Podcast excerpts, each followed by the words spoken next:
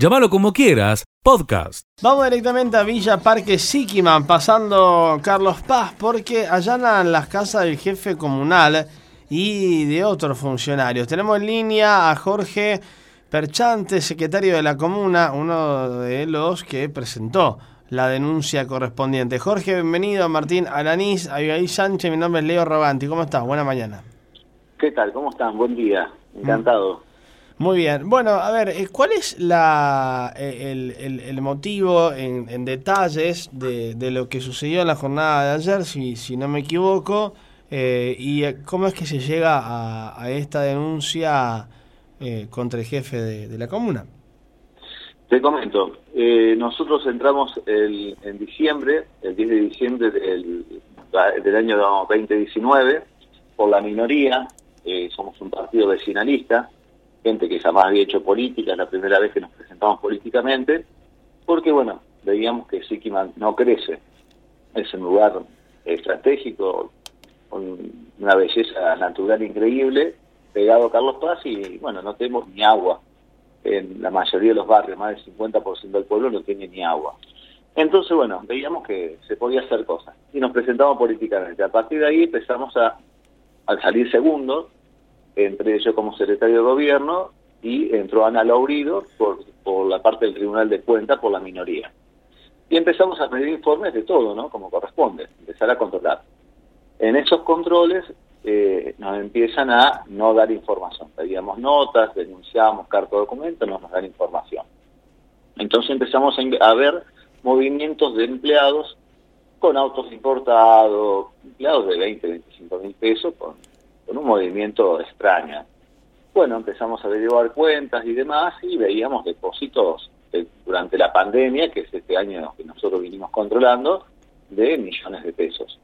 Bueno, en base a eso averiguamos que eran cheques de la comuna y eh, en una charla con el presidente comunal y la tesorera, porque yo soy parte del ejecutivo, les digo qué está pasando, eh, que hay ese movimiento, que se ve cosas extrañas, dice que no saben, a partir de ahí nosotros eh, hacemos una denuncia penal por malversación de caudales públicos, encubrimiento, incumplimiento en los deberes de funcionarios públicos y fraude en perjuicio de la administración pública.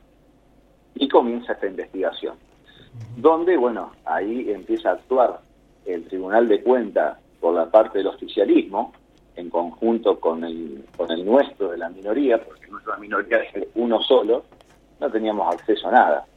Eh, nos, ocultan la información, ¿no? Obviamente, porque se podía descubrir todo esto. Estamos hablando de un presidente comunal que lleva 20 años en la gestión, ¿no?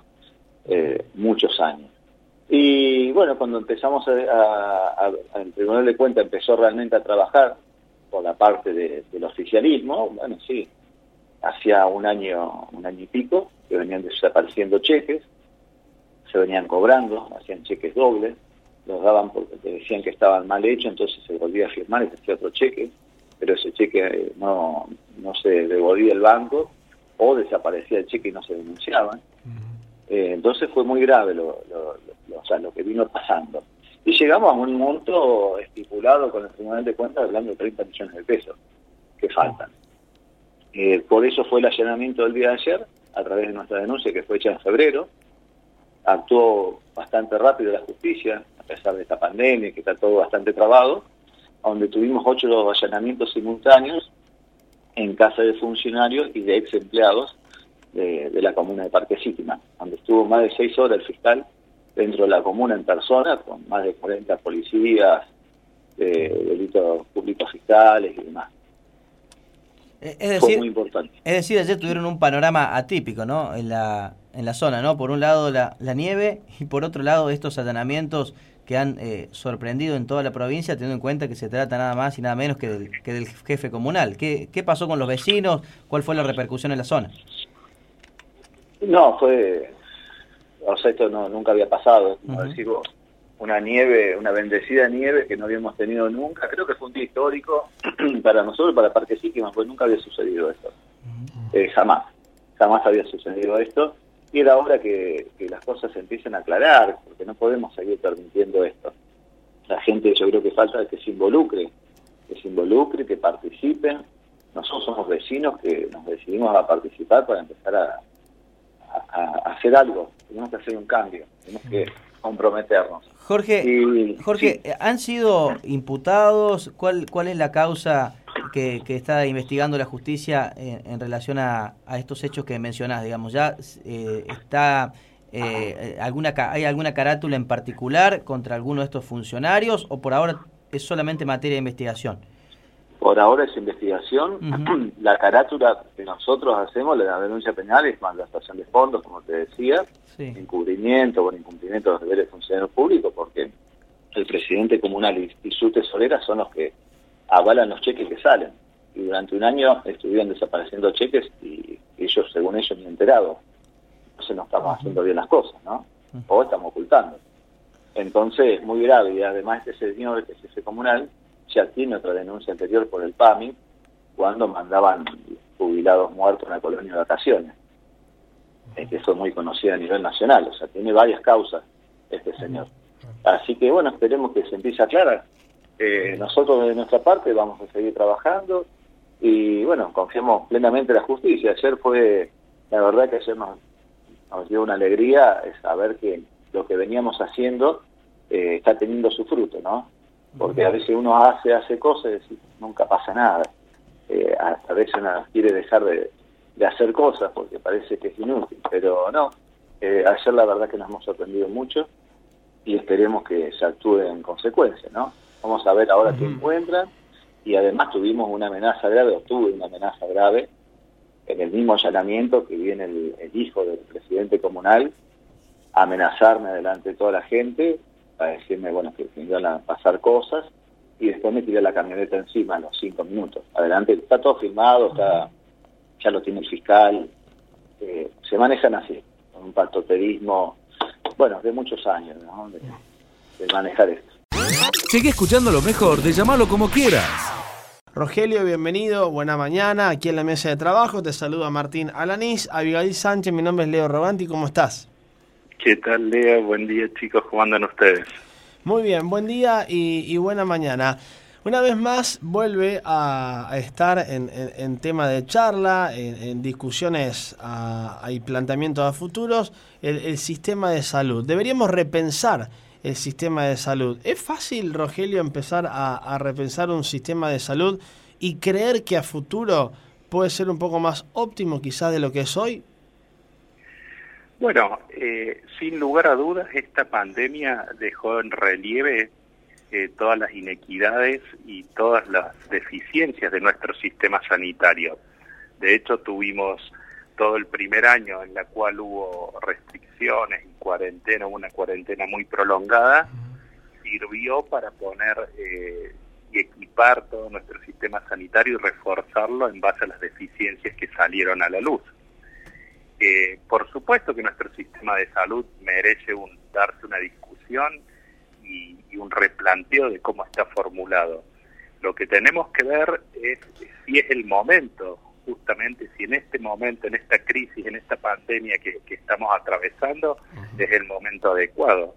Y si se va a dar esta discusión, eh, que creo que tiene que darse en algún momento, tienen que estar todos los actores sentados y tiene que ser una discusión en la cual participen, que sea una discusión amplia y, y, que se lleguen a consenso, porque nuestro sistema de salud está muy fragmentado, es un sistema fragmentado y segmentado.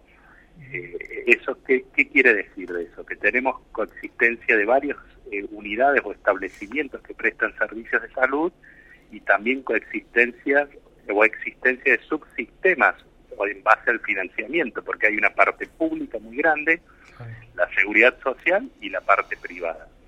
Entonces, eh, todo esto lleva a una discusión eh, que para que llegue a una reforma tiene que ser una discusión amplia y en base a consensos.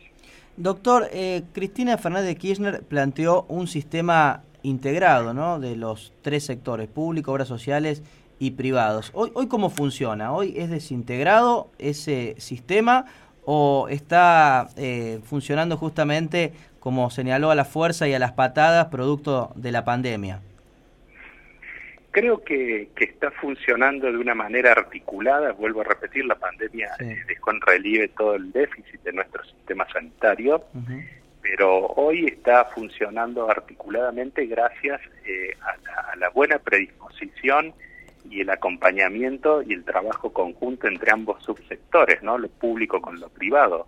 La verdad que, que esta pandemia eh, también eh, puso en relieve y dejó a la vista que, se pueden realizar acuerdos y un trabajo conjunto entre ambos subsectores, eh, ya sea el público, la seguridad social y el privado. De hecho, tenemos pruebas, por ejemplo, acá en Córdoba, que, que, la parte privada ha hecho un soporte muy importante a todo nuestro sistema federal de salud y provincial en cuanto en los momentos de los picos de la ola. O sea, creo que es factible, creo, que es factible llevar adelante esto, integrar, llevar una integración del sistema de salud, pero que tiene que ser consensuado. ¿Y qué implicaría, doctor, esa integración? No, no, lo que se, acabas de mencionar. Nosotros necesitaríamos, como dije hace un momento, nuestro sistema fragmentado y segmentado. Necesitaríamos una fuerte rectoría, como fue lo que pasó el año pasado, al comienzo de esta pandemia, que eso nos permitió eh, dejar de lado inequidades que iban a salir a la vista en, en virtud de, los recursos de cada provincia. Por ejemplo, para darte un ejemplo, lo que pasó el año pasado, una fuerte rectoría del, del Ministerio de Salud de la Nación, que es muy difícil llevarlo adelante, porque el Ministerio de Salud de la Nación fija pautas sanitarias y normas claras, normativas sanitarias, pero después cada jurisdicción es autónoma en aplicarlas. O sea, acá tenemos diferentes jurisdicciones, cada provincia con su Ministerio de Salud de la provincia. Pero el Ministerio de Salud es el que fija las pautas a nivel general. Pero después cada provincia es autónoma en aplicarlas o desviarse un poco de ellas. Sí, lo mismo pasa en educación, ¿no? Es lo mismo, es lo mismo que pasa en educación.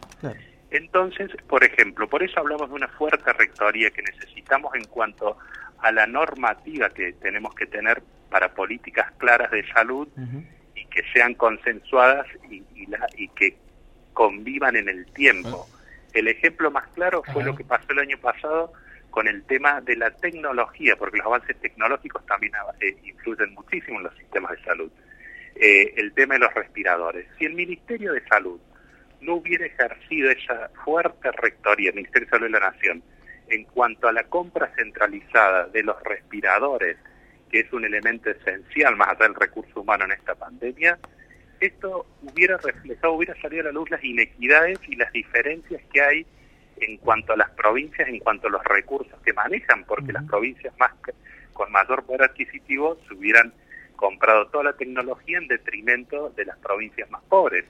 Y ahí se ve la pata del Ministerio de Salud y su rectoría. El Ministerio, una política clara de salud pública. Nosotros vamos a centralizar la compra de, respiradores y vamos a distribuir proporcionalmente a cada provincia para evitar las inequidades.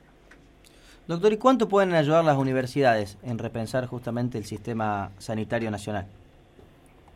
Bueno, nosotros, la, la universidad está trabajando permanentemente con, con el con, la, con el sistema de salud federal.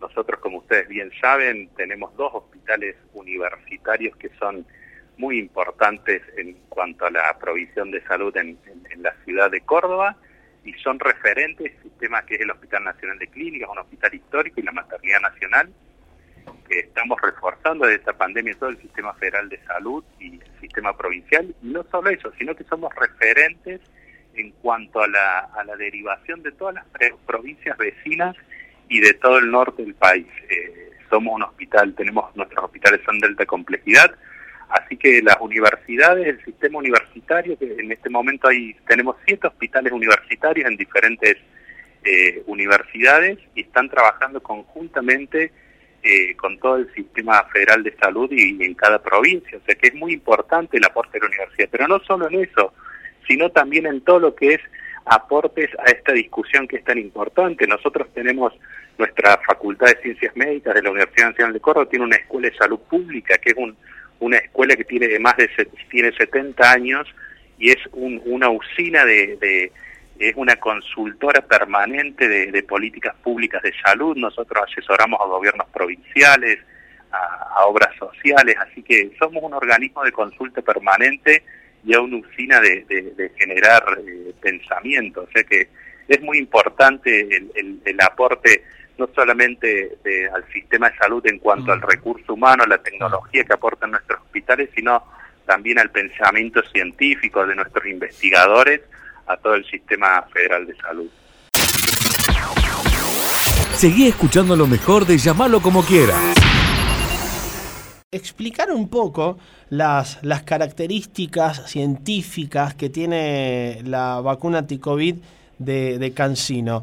¿Qué detalle nos puede brindar al respecto, siendo Córdoba eh, una provincia que, eh, bueno, en los próximos días va, va a poder recibirla? Mira, es una vacuna, Cancino es una vacuna básicamente vectorial, es una vacuna eficaz, segura, de fácil transportación de una sola dosis. Y cuando hablo de que es una, eh, eh, es una vacuna vectorial, lo que estamos utilizando es una vacuna donde tomamos un virus prestado, en este caso un adenovirus, lo modificamos y lo hacemos como en algún momento se puede decir en algún documento defectuoso, para que no cause realmente ningún problema al organismo. Y dentro de ese virus lo que hacemos es introducir una proteína que se conoce como proteína S, las siglas en inglés es spike, que es la espiga, que es lo que le da esta estructura al virus como en una forma de corona y es la que le permite cuando entra el organismo poder acercarse a la célula, a la pared de, la, de las células y poder fijarse y poder penetrar este, esta proteína. Con esto lo que hacemos es estar eh, e introducir en un momento dado la vacuna dentro del organismo y con esto desarrollar una respuesta de defensa que nos permita, por un lado, tener una eh, poder evitar en un porcentaje importante la prevención de enfermedad y por otro lado eh, prevenir formas graves. Doctor, ¿qué eficacia tiene la vacuna y qué nivel de seguridad también tiene la misma? Sí, la, la, la, el nivel de eficacia que tenemos con la vacuna de Cancino después de, de, de, dos semanas de aplicación y cuando hacemos esta mención a 28 días decimos que hay una prevención para evitar la enfermedad en 65%, o sea, 65 sujetos decían que recibían la vacuna no desarrollarían la enfermedad y en el caso particular de aquellos sujetos restantes, esos 35 que pudiesen desarrollar la enfermedad, se proporciona una prevención de eficacia para formas graves en el 90% de los casos. Doctor, ¿cómo es el proceso de desarrollo eh, de, esta vacuna en, en China? Eh, es importante mencionarles que esta vacuna tiene un antecedente relevante con la misma la misma estructura que se hace con la misma estructura vectorial y el mismo adenovirus 5, que tuvo todo un desarrollo para crear una vacuna para el ébola.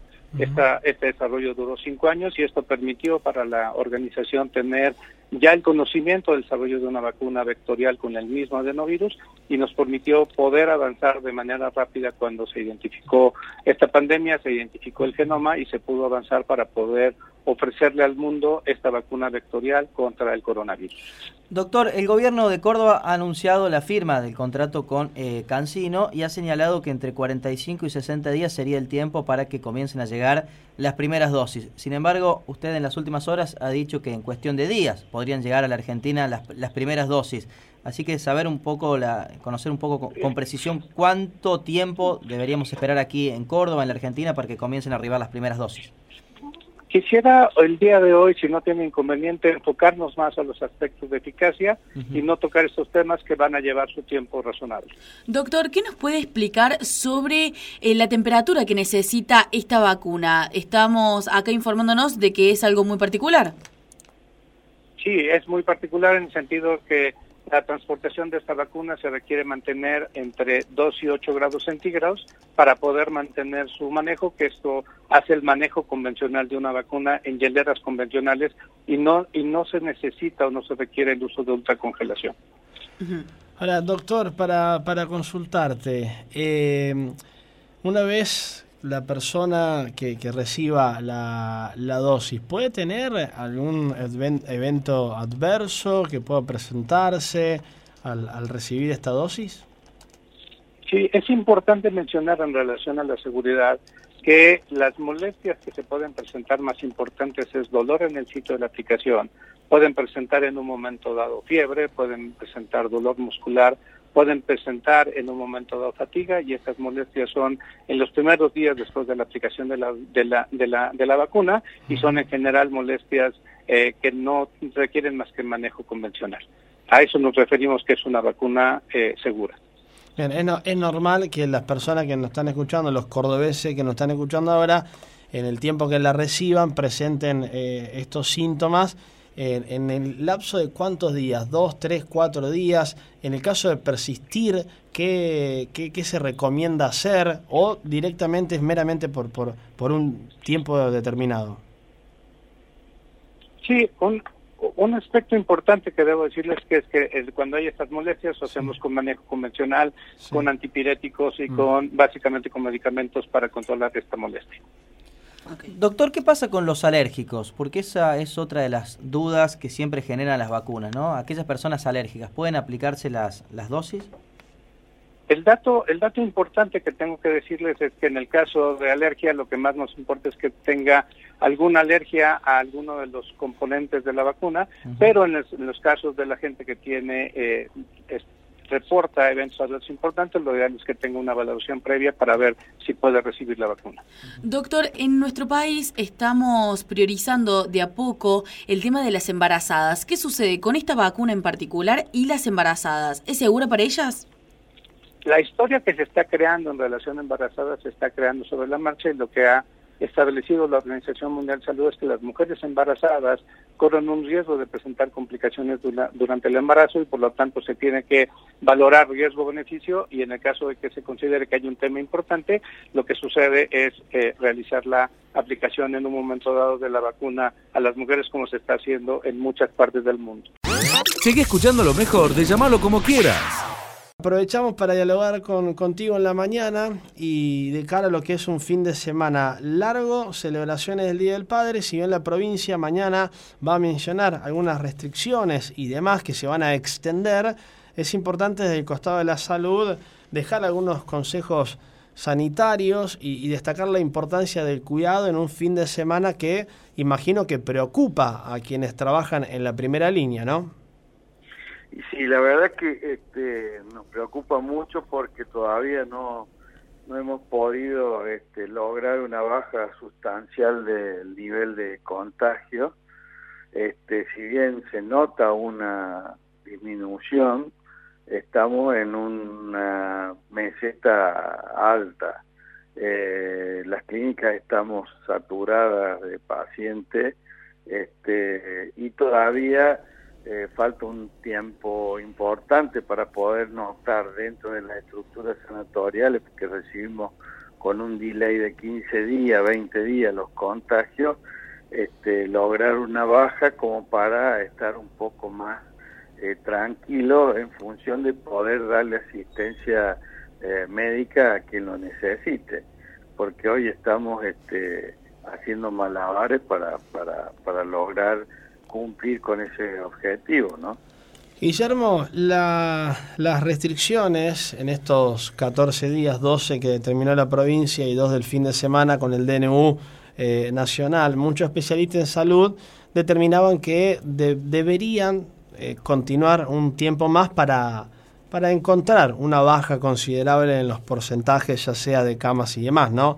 Por eso, ¿qué, opinión tenés frente a las restricciones que, pueden ser notificadas en la jornada de mañana y que se pueden extender para nuestra provincia? Bueno, mira, en principio las restricciones están dando resultados.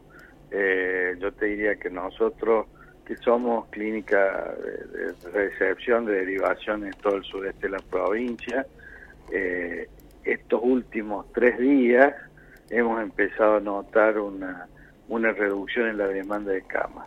Es decir, que el efecto de las medidas está dando fruto.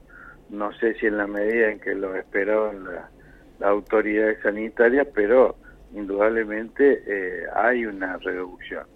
Lo que también vemos, y hay que, hay que este, eh, digamos, eh, hacerlo valorar, es que la gente también me parece que se ha retraído un poco eh, dado a que la cantidad de casos han incidido eh, muy de cerca en los grupos familiares y bueno, eso ha generado algún tipo de, de, temor o miedo al contagio, el hecho de tener este información de eh, que hoy la pandemia está eh, quitándonos vidas jóvenes, creo que también es un elemento que ha jugado a, a favor de la, que la gente empiece a tomar conciencia. Entonces eso también está notándose. Yo creo que de todas maneras lo más importante que tenemos que tener es primero evitar las, las reuniones este, sociales, tratar de mantener las burbujas propias, familiares, digamos, no, no, no salir de ese entorno de contacto. Eh, por supuesto, seguir usando el, el, barbijo adecuadamente, y cuando digo adecuadamente, arriba de la nariz, que tape nariz y boca, eh, seguir usando eh, el alcohol como un método de lavado y de, descontaminación, y por cierto, tomar la distancia.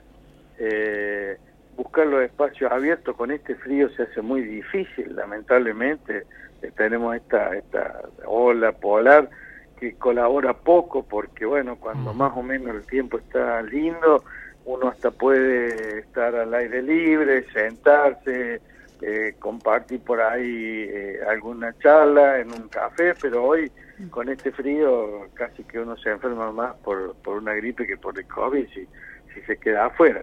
Entonces esto no está ayudando, pero de todas maneras me parece que lo que hay que ser muy prudente en que este fin de semana largo no sea un fin de semana de de reuniones masivas y de jolgorio y de no cuidado, porque todo lo que hicimos estos 15 días atrás lo vamos a echar a perder. Este, y creo que hay un daño colateral, además de la salud, que es el económico, que nosotros a nosotros nos cuesta mucho estar en el lugar que estamos porque tenemos la realidad propia sanitaria que para nosotros es prioritaria y a su vez tenemos la realidad de la gente que tiene negocios, comercio, emprendimiento y que la está pasando muy mal eh, porque está sin actividad. Entonces, bueno, eh, creo que también la conciencia de cuidarnos es para que podamos resolver cuanto antes este, el problema también económico, porque esto va a dar la posibilidad a que se vuelvan a abrir este, actividades y que volvamos mínimamente a, empezar a tener una actividad normal.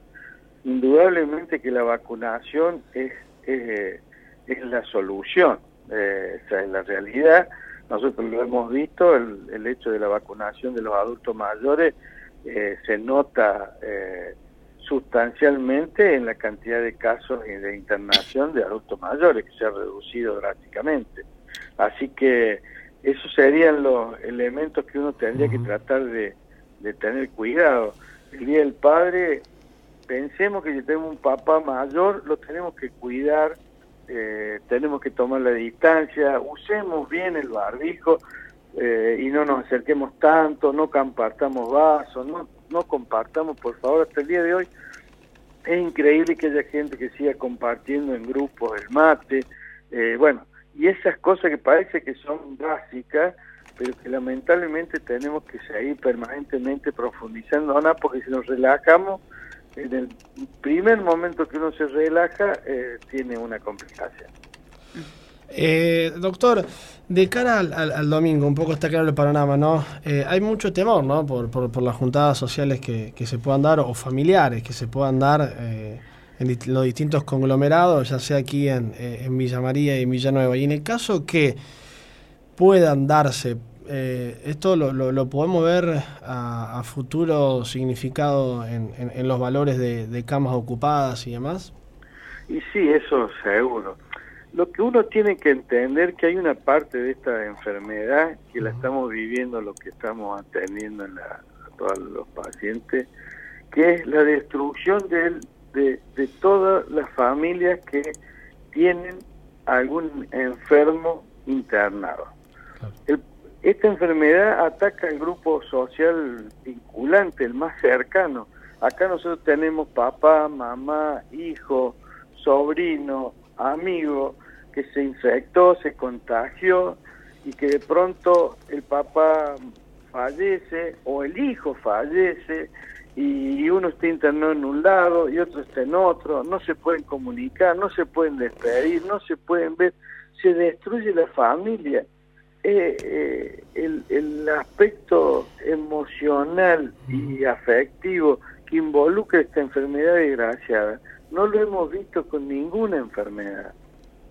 La destrucción de las familias que estamos viendo es increíble porque para colmo por ahí uno sin querer estuvo, salió, se juntó y después va porque quiere ver al papá, saludarlo, festejar el día y lo termina contagiando.